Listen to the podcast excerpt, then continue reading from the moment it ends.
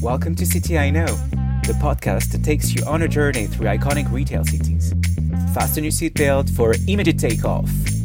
Experts of Échangeur BNP Paribas Personal Finance, Matthew Jolly and Elisabeth Menant, share the travel diaries with you. Good listening.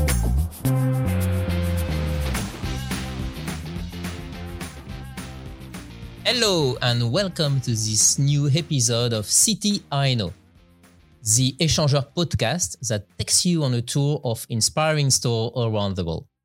My name is Matthieu Jolly and I'm here with my sidekick, Elisabeth Menant. Hello, Matthieu. Hello, Elisabeth. And we are so pleased to welcome Caroline Veyret-Prudhon, which is in charge of customer survey at L'Échangeur. Hello. Hello, Caroline. Um, Caroline, you're gonna talk us about the Parisian today? Yes, of course. So it means that City I Know is in Paris. But a quick rundown on Paris, because it's really important to understand that retail in Paris is just recovering from three, maybe four years of crisis. Terrorist attack, the Gilets jaunes, COVID-19 pandemic, telework, and now the inflation. So it's really difficult today for retail in Paris, and there is only one word that everybody is talking about today, and this word is footfall. How can I increase my footfall, or maybe not increase, but just retrieve my footfall than I used to know before the pandemic? So to do that, we really need to understand who are the Parisian.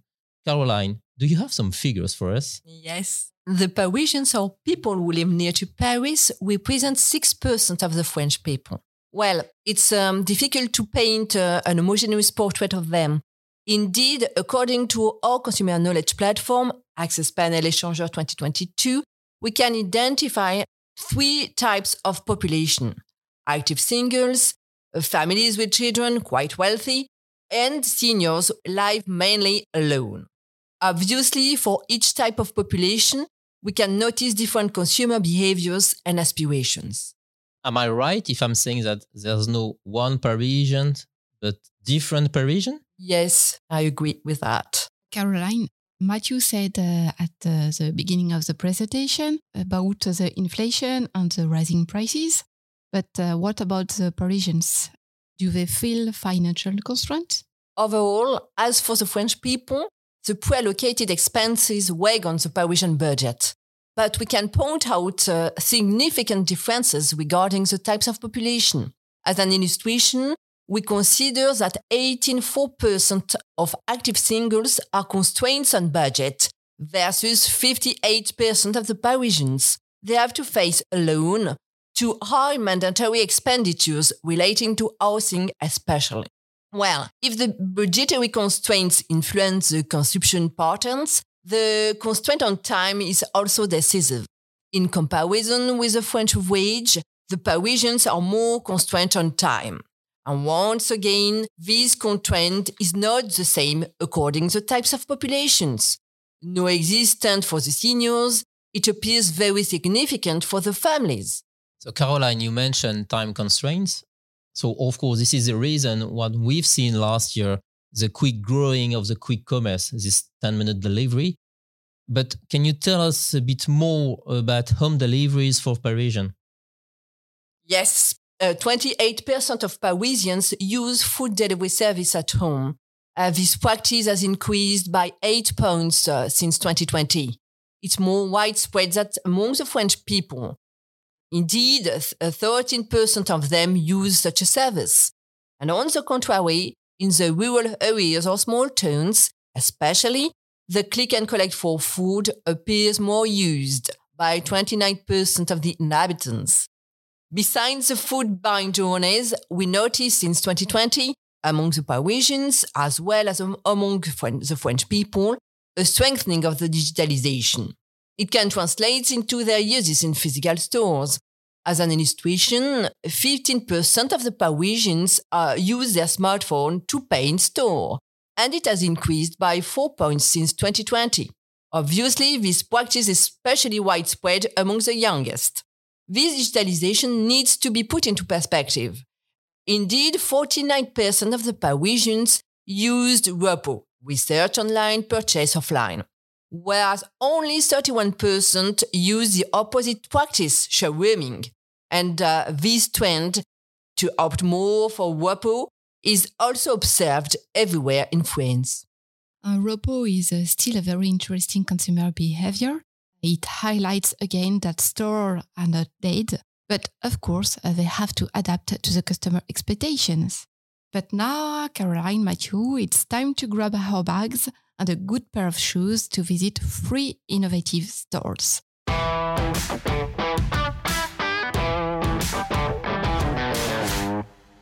So, as Caroline said, 58% of Parisians are on a limited budget.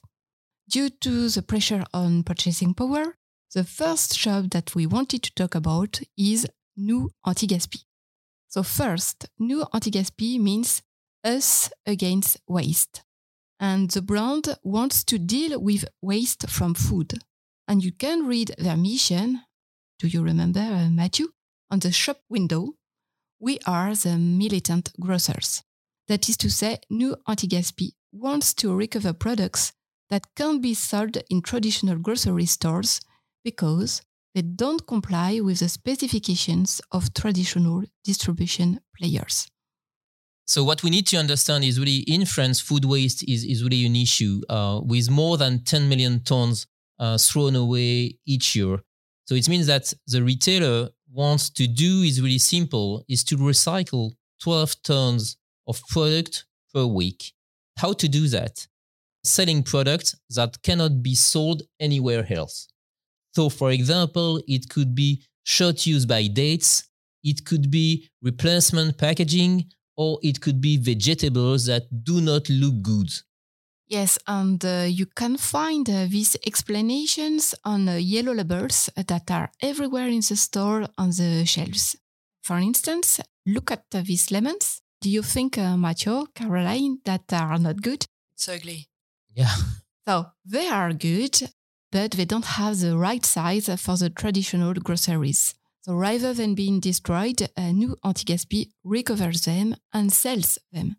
So Nous Anti-Gaspi is a Noah's Ark for product.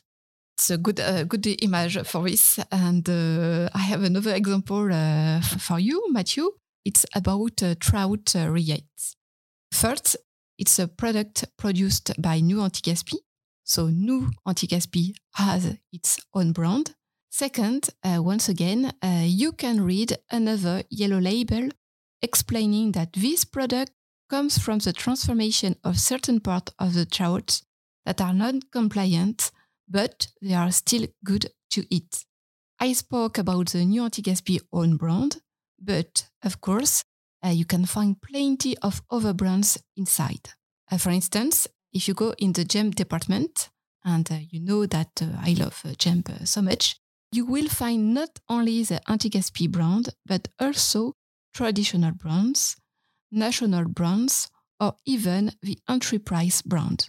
Yeah, and what is interesting is on one shelf, you can, for example, look to different private label brands that obviously cannot be sold in an FMCG regular stores. And because the assortment is very large and because it's changed a lot, when you are entering your Anti-Gaspi, you are not buying a brand, you are really buying a product. And it really creates a, a different approach of the shopping experience. Last uh, but not least, there is a strong benefit for the consumer from this anti-gaspi policy. And this benefit is the price. The products are 30% cheaper on average. So here we are going back to your jam example. Exactly. So my jam is priced at 1 euro and 99 when the same product is priced in a traditional grocery at 2 euro and 29. So you can see the difference. So in short, you are entering the stores because you want to buy a product at the cheapest price possible. But what is key to understand is when you are leaving the stores, you are committed to uh, food uh, anti-waste. Why? Because the store is very clear and there are so powerful messages everywhere and you are able to discuss with people within the stores. So again, it's really how I can contribute as a consumer to reduce food waste in France. Do we miss anything, Elisabeth, about Nous Anti-Gaspi?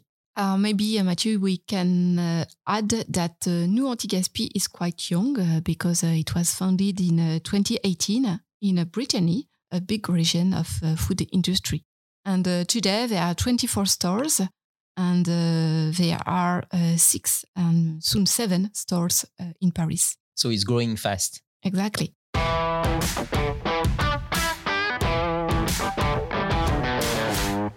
For the second stores, we wanted to focus on the circular economy. We talked a lot about the circular economy last year, and it's always a bit complicated to find good example.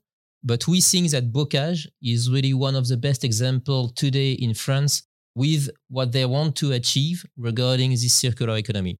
So they're really committed on, on two things. The first is renting, and the second one is the second-hand market. I'm quite sure, Caroline, that you have some figures for us. 28% of the Parisians are willing to rent consumer goods instead of buying them. It's more than the French average, and this trend concerns all the types of equipment. The smartphone ahead, with 14% of the intentions. Once again, we note differences according to the types of population. The youngest and the families appear the most concerned. Other significant trend, the second-hand market, as mentioned by Matthieu. 61% of the Parisians have practiced buying or selling second-hand or have bought refurbished products over the last 12 months. Let's keep in mind that financial reasons remain the first consumers' preoccupations.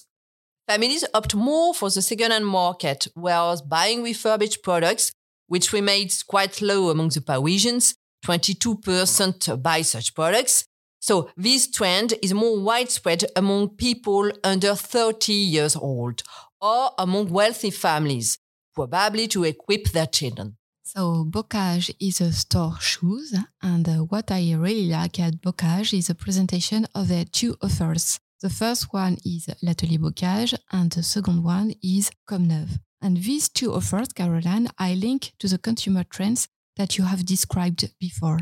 So, in the Bocage store on uh, Rue de Rivoli, I'm faced with two options. The first one is uh, classical. I can buy a pair of shoes.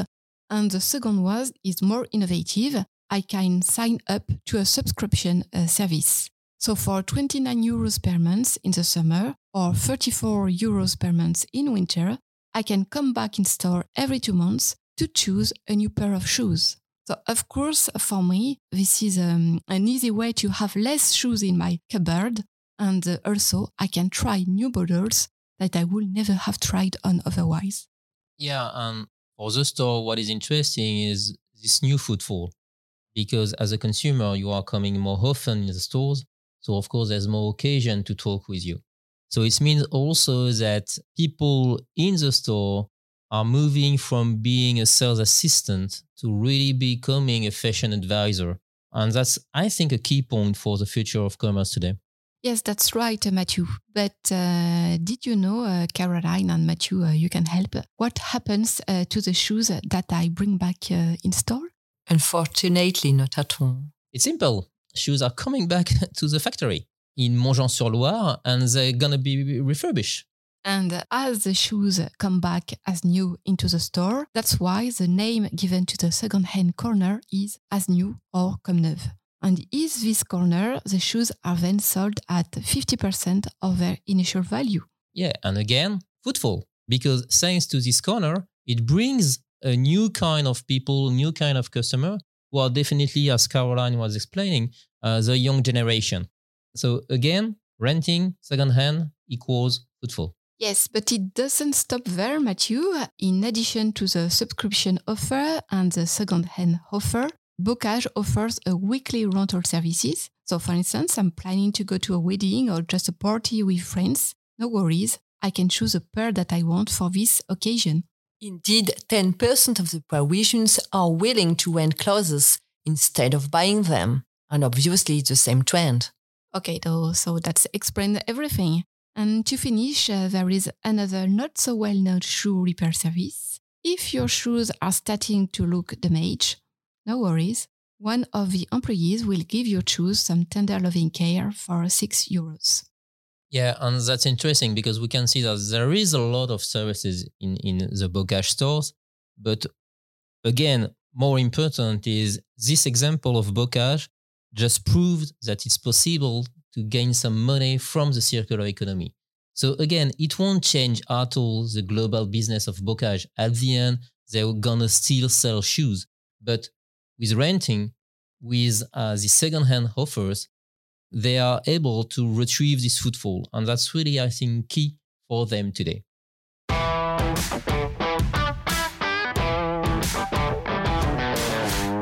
For the third stores, we're going to talk about a brand, not a retailer. And this brand is called Royal Canin. What they've done is just created their store, L'Atelier Félin. Elisabeth, can you tell us about it? Yes, so the first uh, thing to notice is that uh, Royal Canin has just designed its first boutique for a period of two years. Royal Canin is a very famous animal food specialist.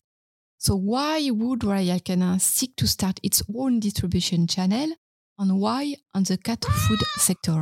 Do you have any ideas? No idea. So in fact, uh, the answer is simple. Dog owners are already getting a lot of advice and it's not the case uh, with uh, cats. Why? because most people adopt their cat or get it from friends, so they don't have access to uh, the advice of a breeder, for instance.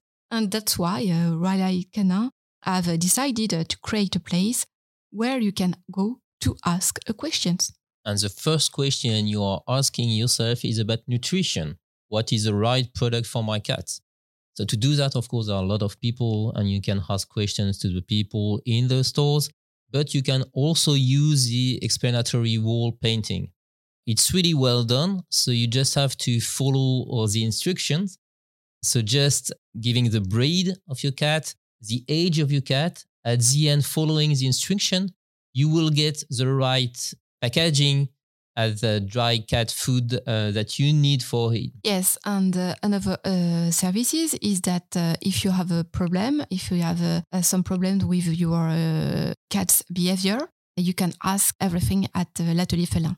So I think that you don't have any indicators in the access panel about the consumer provisions. Indeed. But Atlas l'atelier félin, it's really a good place where you can meet up with experts uh, focus on uh, problems for your cats. And this advice is given generally remotely uh, because cats do not like change. But however, if you come on site, there is a great meeting space ready to receive you. Yeah, and when you are coming asking a question about nutrition or asking a question about behaviors, sometimes it will get a long time to do that or to get the answers. So, of course, if you are bringing your child with you, it will be an issue after something like 10 minutes. So the idea is also to provide services for him. So for example, he can go to this small table, uh, grab an exercise book and color all the drawing.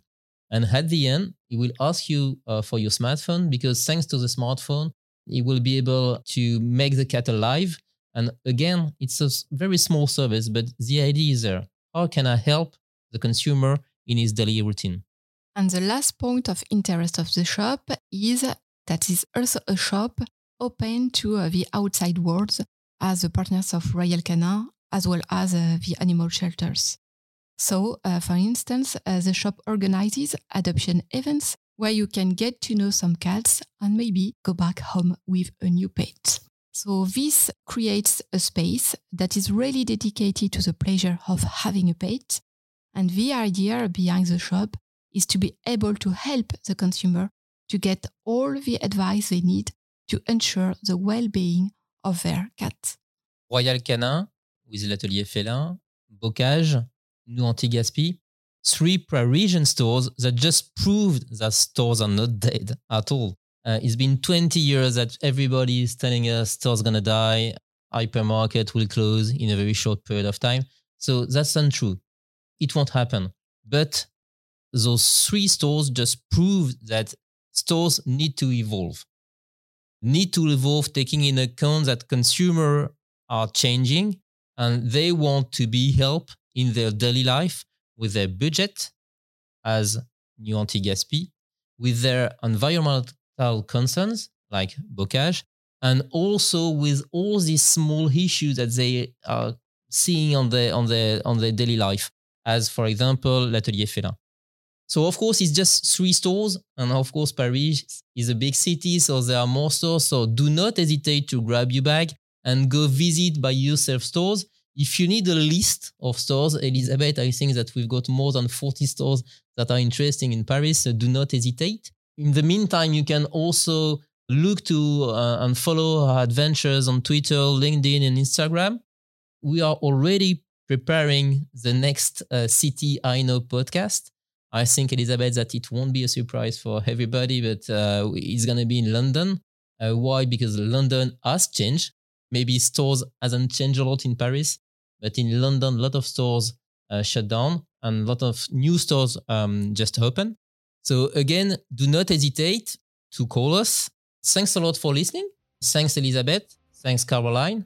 And uh, see you soon. Bye bye. See you soon. Bye bye.